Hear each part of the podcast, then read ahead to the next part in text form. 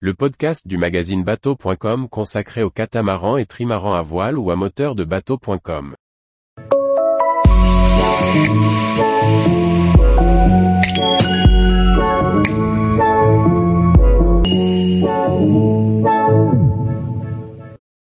Madère, capitale d'un archipel portugais qui vaut le détour sur le chemin des Alizés. Par Dominique Montesinos. L'archipel de Madère comprend plusieurs îles intéressantes. Avant d'explorer les moins connues, découvrons son île principale. Récit d'une escale dépaysante à Madère. Avec ses 750 km Madère représente à elle seule 90% de la superficie des terres. Arrivé à Funchal au petit matin, une silhouette massive d'objets flottants marron foncé s'approche nonchalamment. D'un style peu répandu dans nos marinas, il n'y a aucun doute, ce n'est ni un Jeannot, ni un Beneteau, et encore moins un de ces originaux qui essaient de les concurrencer.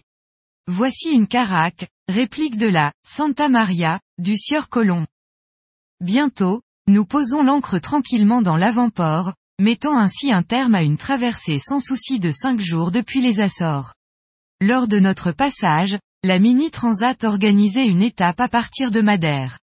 Nous avons eu la chance de vivre Funchal au rythme de l'escale de cette fabuleuse course. Le départ des concurrents pour une transat à bord d'embarcation de 6 mètres 50 offrait un spectacle ravissant. Le ballet des paquebots de croisière témoigne d'une forte activité touristique. Rien d'étonnant à cela, car Funchal est une ville magnifique. Avant d'aller nous ressourcer dans des endroits plus authentiques, nous en profitons pour y flâner et faire la visite des multiples musées. Une longue journée, ludique et culturelle, au Story Centre nous rendra incollable sur l'histoire de Madère.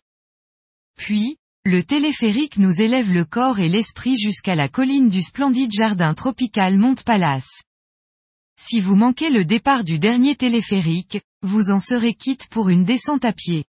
Sur le flanc du coteau, la vue depuis Forte de Pico nous permet de nous imaginer être revenus à l'ancien temps.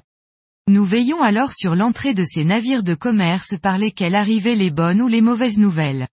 Parfois, hélas, il s'agissait de bateaux pirates armés jusqu'aux dents, prêts à bondir pour égorger et détrousser le pauvre monde.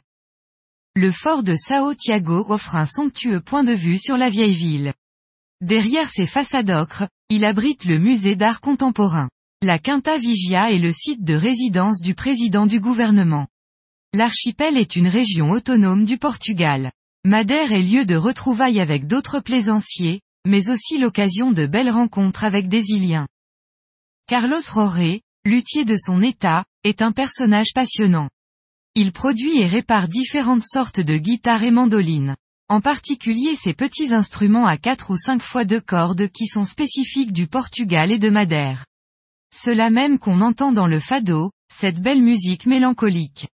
Il fabrique également des ukulélés, qu'on lui commande occasionnellement de Polynésie. Une visite des caves s'impose afin d'étudier et comparer les délicieux vins de Madère. Le mouillage très confortable de Machico donne accès au très agréable port de pêche et est le point de départ de multiples randonnées. Bien que nous soyons quelque peu égarés, le sentier qui mène au havre de Canicole offre une pittoresque balade bucolique tout le long du rivage. Tous les jours, Retrouvez l'actualité nautique sur le site bateau.com. Et n'oubliez pas de laisser 5 étoiles sur votre logiciel de podcast.